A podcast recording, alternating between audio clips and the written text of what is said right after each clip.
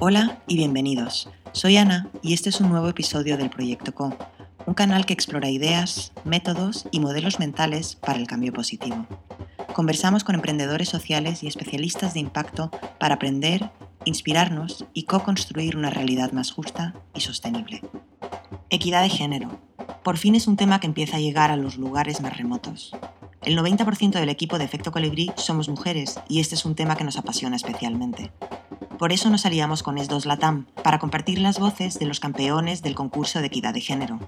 En este episodio tenemos el placer de conversar con Federico Restrepo, cofundador del Impact Up Medellín, quienes tienen un abordaje integral, colaborativo e innovador para cambiar la narrativa impulsando el emprendimiento femenino en Colombia. Vianey González, quien co-crea En la mano del mono, una organización que además de ser puntera en equidad de género en México, nos encanta porque les va la sociocracia, que es el motivo por el que Vianey no tiene un puesto formal. Y John Paul Núñez, encargado de I+D en Flora y Fauna, organización que ha creado un modelo con potencial de irrumpir en la realidad boliviana para empezar a respetar a las mujeres y poner en valor su trabajo. Vianey, Fede y John Paul, es un placer teneros aquí en Proyecto Co. Bienvenida y bienvenidos. Muchísimas gracias, Ana. Un gusto estar por acá. No, ¿Cómo estás, Ana? Un gusto estar contigo y con Vianney compartiendo este espacio y con John Paul también. Entonces, un gusto eh, compartir con ustedes. El tema de hoy es un tema que me emociona especialmente y vuestras organizaciones han sido seleccionadas campeonas del concurso Equidad de Género de ES2 LATAM. Y la equidad de género es un tema que cada vez tiene más fuerza, cada vez se ven más marcas eh, de moda, por ejemplo, que muestran a mujeres de diferentes colores, tamaños y edades. Y también se ve que algunos países están adoptando nuevas legislaciones, ¿no? como la de discriminación positiva, para fomentar la inclusión y la equidad de género. Y quería preguntaros, vosotros en vuestros diferentes países, en México, en Colombia, ¿cómo veis la situación? Y si me pudierais decir de una escala del 0 al 100%, ¿dónde estáis situados actualmente? Para dar un poquito de contexto, el 51.2% de la población de Colombia son mujeres.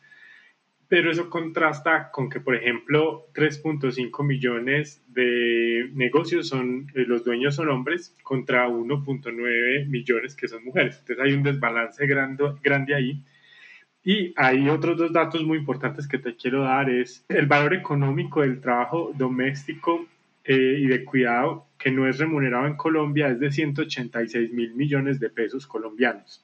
Y el 77% de este trabajo es realizado por mujeres. Y hay una brecha de ingresos entre mujeres y hombres que es del 33% en la ruralidad y 16% en las ciudades.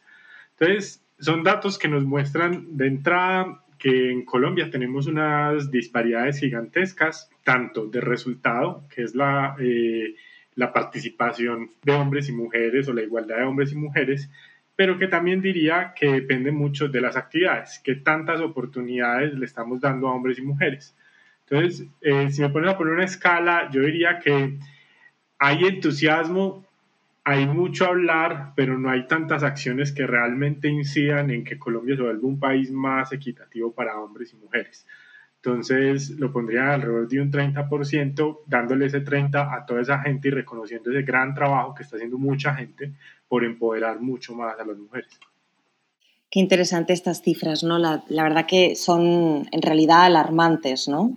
¿Cómo es en México, Vianey? Pues yo la verdad no, no traigo cifras. De hecho, o sea, también como que viendo la, la pregunta, o sea, también la siento como, como muy amplia. O sea, una cosa son las cifras, que tal no las tengo.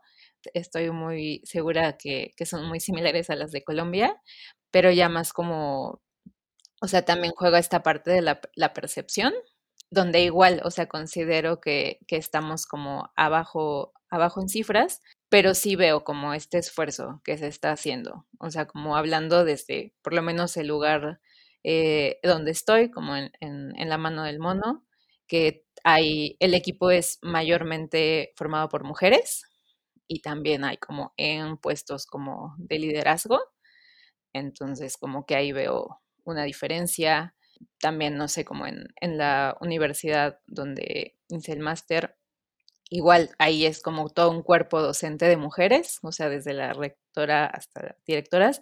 Entonces, o sea, como que coincido con esta parte que dice Fede de que quizá el porcentaje sea bajo, pero hay muchos lugares haciendo este esfuerzo por visibilizar eh, el trabajo de la mujer y por ponerla como en estas otras posiciones. Una mirada más positiva. Eh, Jean-Paul, bienvenido. ¿Cómo está? Muy buenas tardes. Muy buenas tardes. ¿Cómo está la situación en La Paz, Bolivia, Jean-Paul? Bueno, la equidad de género es un tema que actualmente eh, no se está tratando por las instancias gubernamentales. Hay muy pocas instancias no gubernamentales que hacen trabajos y, enfocan sus actividades en torno a esta temática. Lo que nosotros hemos podido percatarnos ante nuestra experiencia es de esta situación, ¿no? Eh, por mi parte, yo trabajé en una entidad pública en el Ministerio de Trabajo, Empleo y Previsión Social por dos años. Estuve en un cargo jerárquico, por lo tanto, me pude percatar de esta, de esta necesidad que se tiene. Y bueno, en La Paz, principalmente todo lo que es los departamentos que pertenecen al altiplano, existe un arraigo patriarcal muy fuerte, ¿no? Que esto se viene heredando desde, las, desde la misma estructura aymara, quechua, ya que eran comunidades muy patriarcales, ¿no? En el cual el rol de la mujer no juega un papel en el tema de los roles de autoridad. Y esa herencia nosotros eh, la vamos manifestando tanto en el sector público y privado, y hay algunos datos que hemos logrado investigar en el cual eh, muy pocas o muy pocas entidades se ve que una mujer opte por un cargo jerárquico, ¿no? Tenga la posibilidad de la toma de decisiones. Normalmente cada 10 instituciones públicas se veía históricamente que solamente se tenía dos a tres personas del sexo femenino. Ahora, en esta última elección, un poco se ha originado un tema de equilibrio por una ley que se ha manifestado que se tiene que llegar a un tema de paridad, ¿no? De 50%. Pero eso estamos hablando de los años de los años recientes, ¿no? En el tema de las instituciones privadas, los datos son un poco más alarmante ya que las mujeres eh, juegan un rol en el tema de la toma de decisiones muy efímeras, ¿no? hay muy pocas instituciones privadas que tienen a sus maestros o sus autoridades que sean mujeres, ¿no? Y si existe alguna mujer con mucha formación, solamente llega a tener a un cargo operativo. Eh, ante esta situación es que nosotros como organización hemos decidido desarrollar y diseñar una estructura organizativa no piramidal, ya que esta estructura piramidal es la que fomenta e incentiva a que exista este tipo de discriminación y también fomenta a la generación de acoso dentro del mismo entorno laboral organizacional, por lo cual hemos decidido optar por una organización directamente en forma de tela de araña, ¿no? En el cual las, los individuos que vayan a interactuar en la organización, sin importar de su género, pueden llegar a tomar decisiones de maneras transversales, ¿no? Y actualmente estamos eh, investigando y desarrollando el conocimiento para poder em, replicar esta experiencia que estamos teniendo aquí.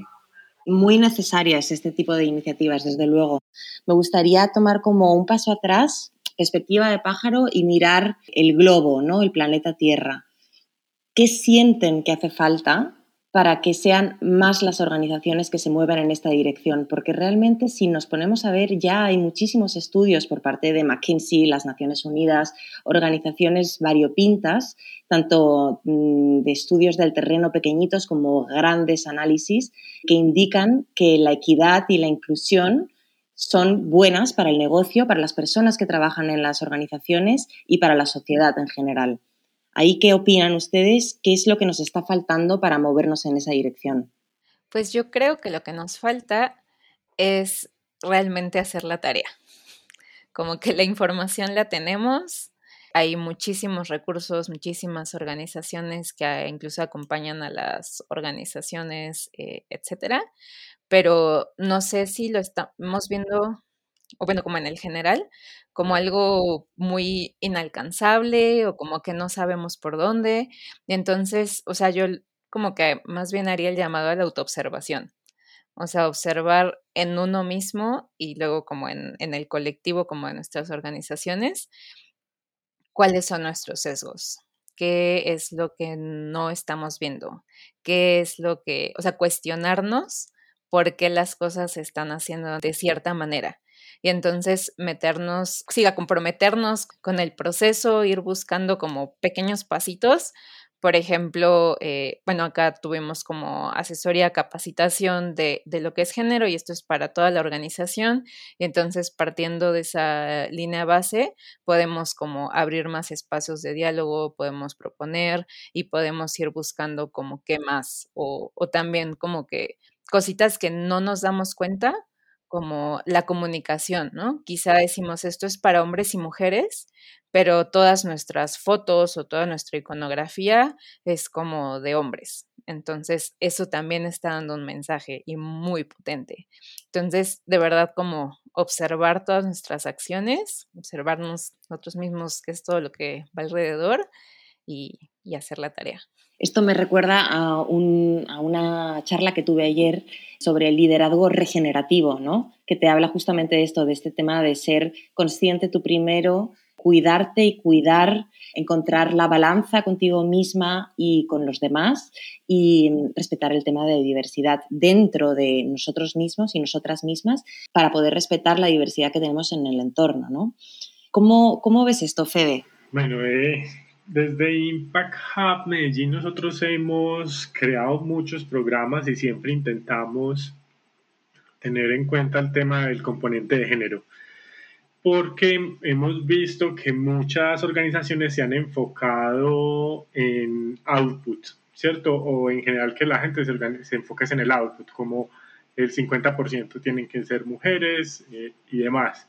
Pero ahí hay una gran falla, porque si estructuralmente y a nivel de sociedad las mujeres no están teniendo las mismas oportunidades que los hombres desde el principio, entonces a la hora de ingresar a los programas como input, no van a estar en un, en un campo de juego nivelado.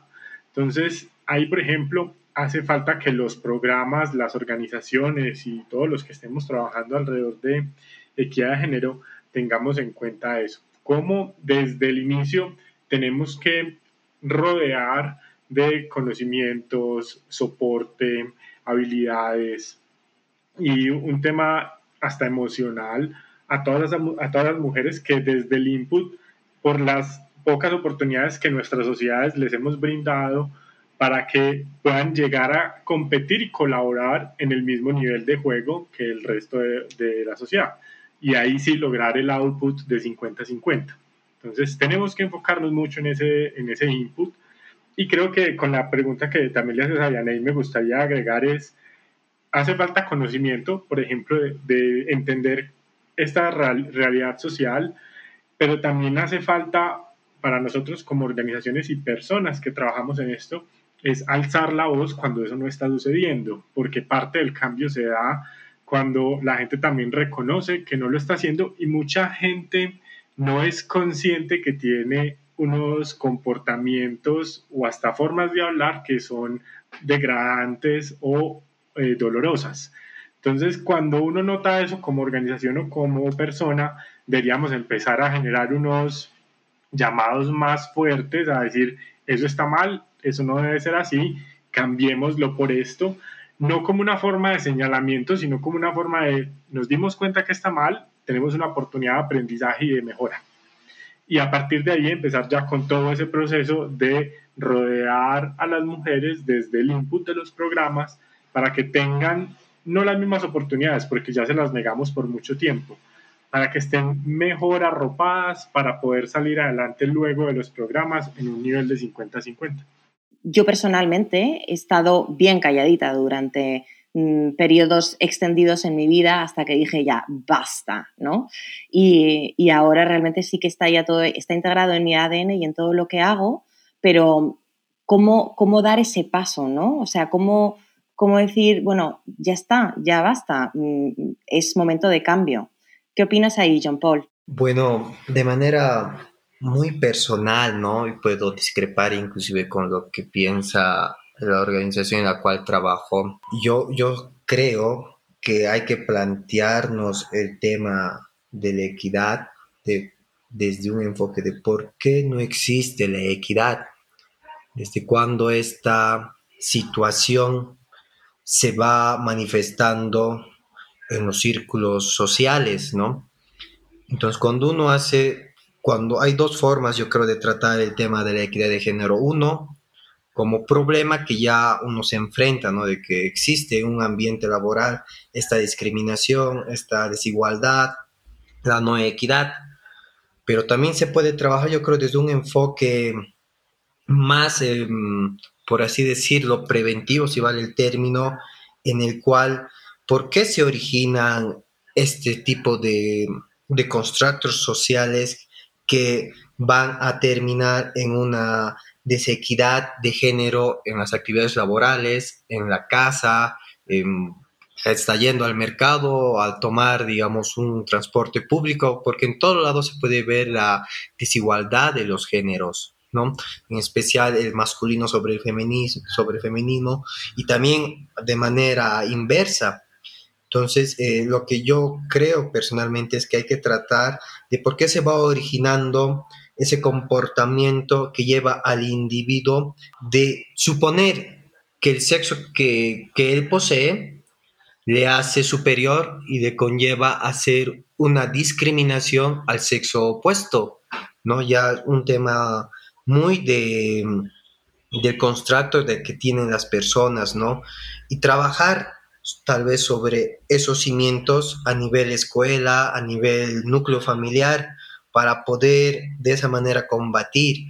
Porque cuando entran las ONGs, digamos, o el Estado a ver el tema de equidad de género, establecen dicen, ¿por qué en esta organización existen estas situaciones que desglosan a un tema de discriminación de género? Entonces, no se ven, no llegan a investigar o dar una respuesta. Muchas veces las soluciones son muy ambiguas y que no dan una, una, una solución clara y definitiva. La equidad de género, si bien se puede tratar, puede esta mutar a otro tipo de violencias ya dentro del mismo entorno laboral, dentro del mismo entorno social, ¿no? Por ejemplo, en ese caso, nosotros nos eh, manejamos, y bueno, principalmente yo creo lo que eh, manejaba Foucault, que el anarquismo es eh, un ente consciente para poder eliminar este tipo de situaciones sociales, ¿no? Que van a generar una desequidad de, de los géneros, ¿no? Porque al final el problema que yo lo veo que hay que atacar es de que por qué un individuo a partir del género que él posee, se siente superior y puede darse la libertad y llegar al libertinaje de oprimir, de juzgar, de discriminar, de violentar al género opuesto, ¿no? Desde su punto, desde el espacio de poder social, familiar que él está ejerciendo, ¿no? O que va a buscar para poder sofocar, ¿no? Entonces yo lo veo desde un punto de vista que la solución es muy social, muy, muy humana, que, en la cual hay que trabajarla, ¿no? Porque después se puede trabajar también ya de manera directa, como lo mencionaba también Fede, con temas de normativas, llegar al 50-50 y otro tipo de políticas que se han ido desarrollando, ¿no? Pero yo creo que, pero muy personalmente hay que atacarlo esto desde un tema muy individual, muy social de por qué se generan este tipo de situaciones, ¿no? En, múltiples escenarios. Sí, desde luego que es un, es un tema que tiene muchísimas capas, ¿no? Y al final bueno, cada uno hace como hormiguita lo que está dentro de, nuestro campo de acción ¿no? Eh, y posibilidades. ¿Por qué creen ustedes que han sido seleccionados como campeones del concurso de campeones de equidad de género?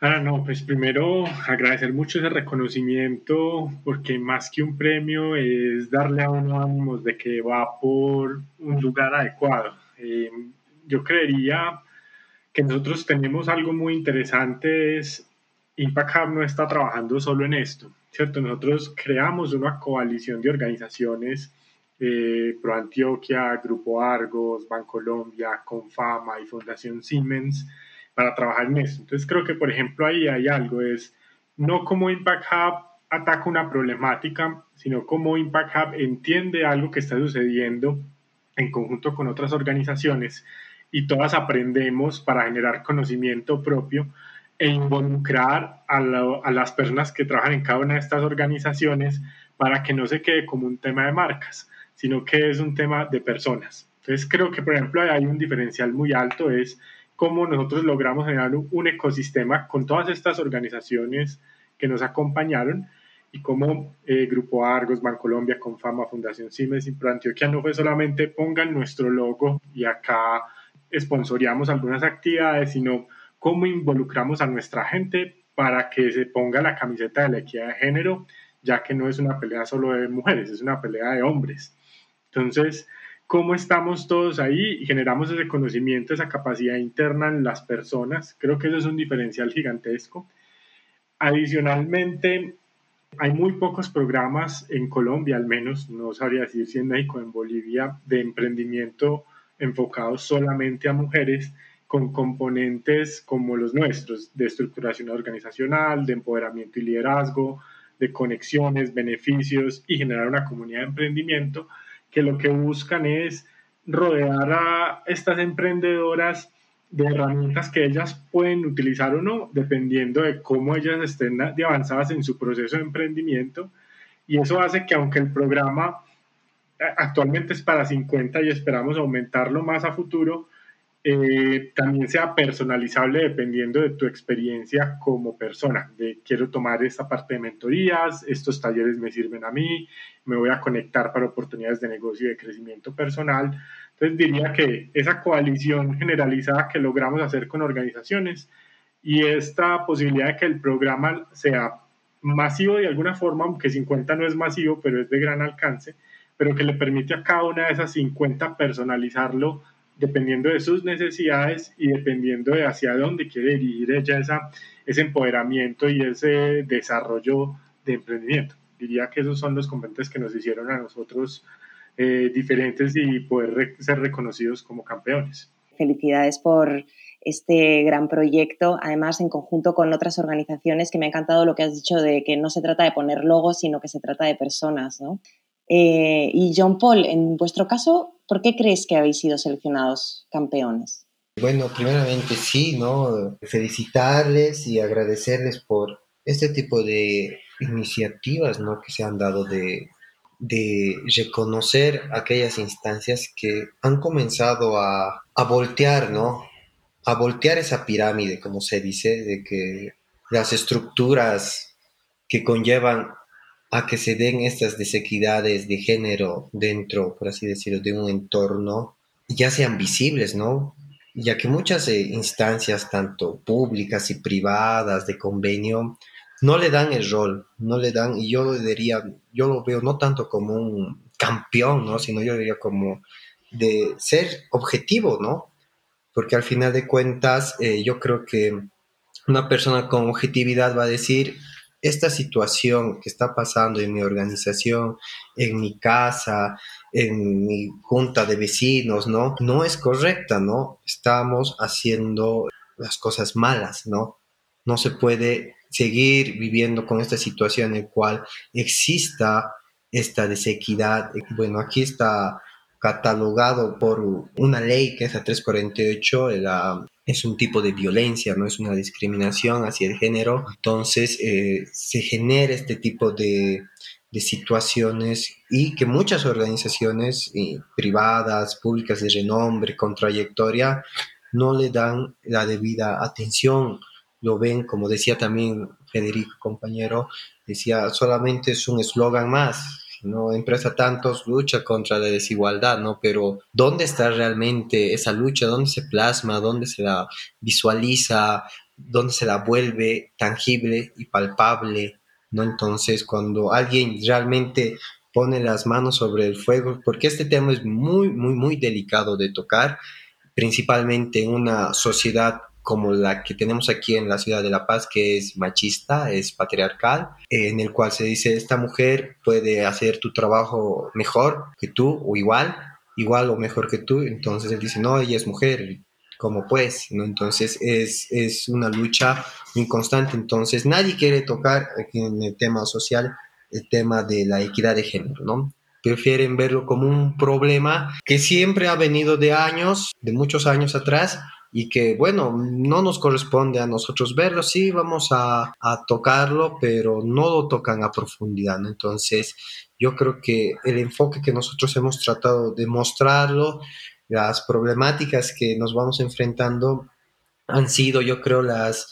las, las cuales nos han llevado a estar ¿no? en esta reunión para poderlo debatir y, como se dice aquí, ventilar todo esto que muchas veces nadie quiere hablarlo por la delicadeza o esos pensamientos antiguos, como se diría, sobre el tema de la equidad, ¿no? Porque dicen, no, pero todos somos iguales, ¿de qué desequidad habla, ¿no? Entonces ahí nomás lo van tocando, no lo van profundizando. Yo creo que si estamos aquí es por llegar a mostrar que existe un conflicto muy grave y que hay una solución que hay que asumirla, no todos. Y en concreto, ¿cuáles, cuáles son como las acciones que están llevando a cabo ustedes?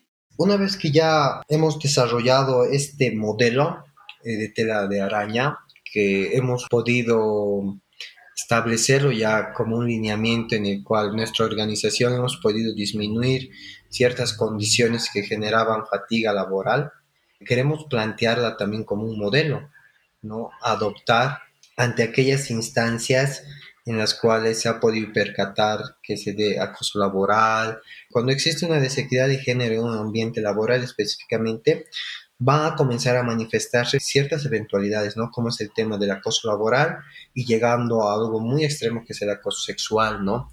Que son eh, emergentes de una situación en la cual no se da una equidad de género el hombre, la persona de sexo masculino, a partir de su cargo jerárquico, puede comenzar a generar violencia a una mujer por la situación jerárquica que tiene en la organización. ¿no? Obviamente también se da la misma situación de manera inversa, no es que no, no podemos negarlo eso. Entonces, queremos nosotros que ante esta situación, esta estructura piramidal, patriarcal, sea sustituida por un modelo que nosotros estamos eh, probando que llega a controlar y a disminuir estas condiciones, ¿no? Eso es lo que principalmente estamos haciendo, ¿no? Tratar de mm, comprobar nuestra hipótesis de que un modelo es posible, un modelo organizacional es posible sin la necesidad de que exista esa desequidad de género, ¿no? Esa discriminación por el género dentro de un ambiente laboral no principalmente, porque obviamente la discriminación se da en muchos otros escenarios. Y Diane, en vuestro caso cómo es? Pues aquí lo que intentamos es llevarlo como de una manera muy transversal. Específicamente, ahorita estamos trabajando en una campaña que se llama Mujeres Locales Cambios Globales que es un poco jugando con el eslogan de la mano del mono, que es manos locales, cambios globales. Entonces, como poniendo estas mujeres ahí. Y, y, es un poco como lo comentaba en un momento de ir como de lo chiquito a lo grande, ¿no? Entonces, ¿por qué digo de manera transversal? No es esta comunicación de qué hacen las mujeres en el turismo, específicamente en el turismo comunitario, cuáles son sus papeles, sus formaciones, cuáles son los retos que están enfrentando, qué es lo que están haciendo y también el, motivo mucho de esta campaña es inspirar a otras mujeres que sepan que como que se puede, que pueden jugar diferentes roles, que no solo como los establecidos, que pueden mostrar todo el, conocimiento que tienen o el amor o la pasión por, por sus actividades y que puede como llegar a, a, más personas, ¿no?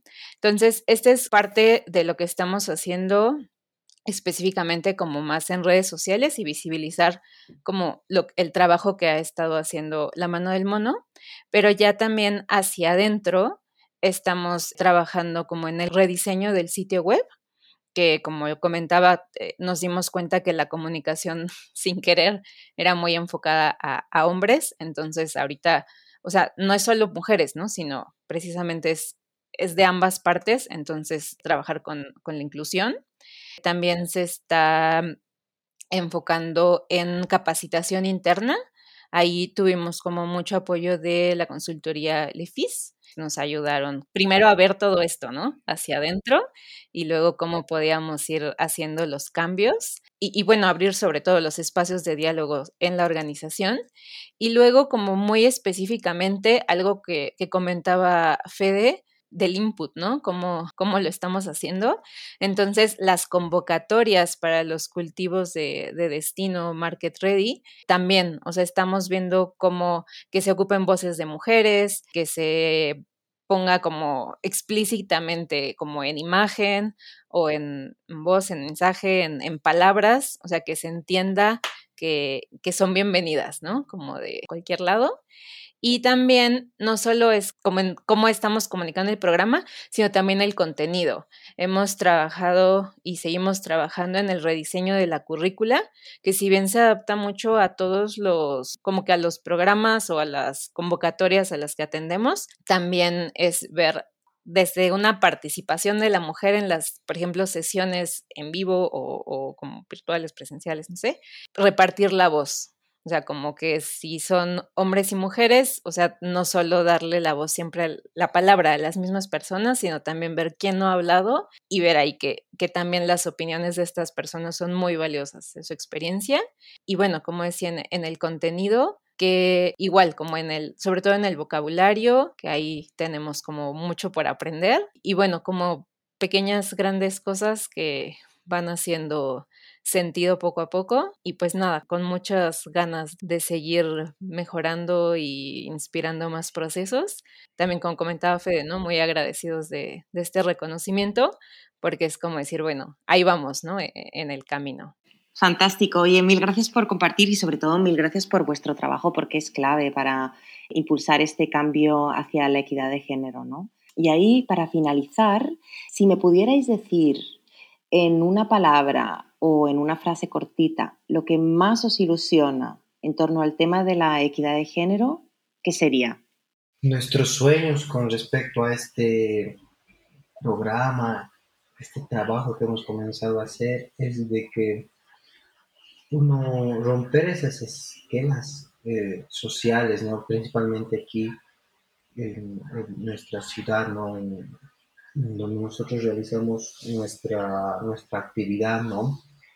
Los crímenes, porque son crímenes, se los, categoriza así, eh, generados por esta desigualdad de géneros que se dan en los entornos laborales, eh, llegan a, a, generar mucho perjuicio, no tanto en la calidad de vida de la sociedad, en la productividad de las organizaciones, los núcleos familiares, ¿no? Entonces, debemos nuestros sueños tratar de romper esos estigmas heredados, ¿no? De modelos sociales patriarcales para que evidentemente ya se dé una igualdad, ¿no? De que siendo hombre o mujer uno pueda ejercer sus derechos de manera libremente, no, no existe una discriminación.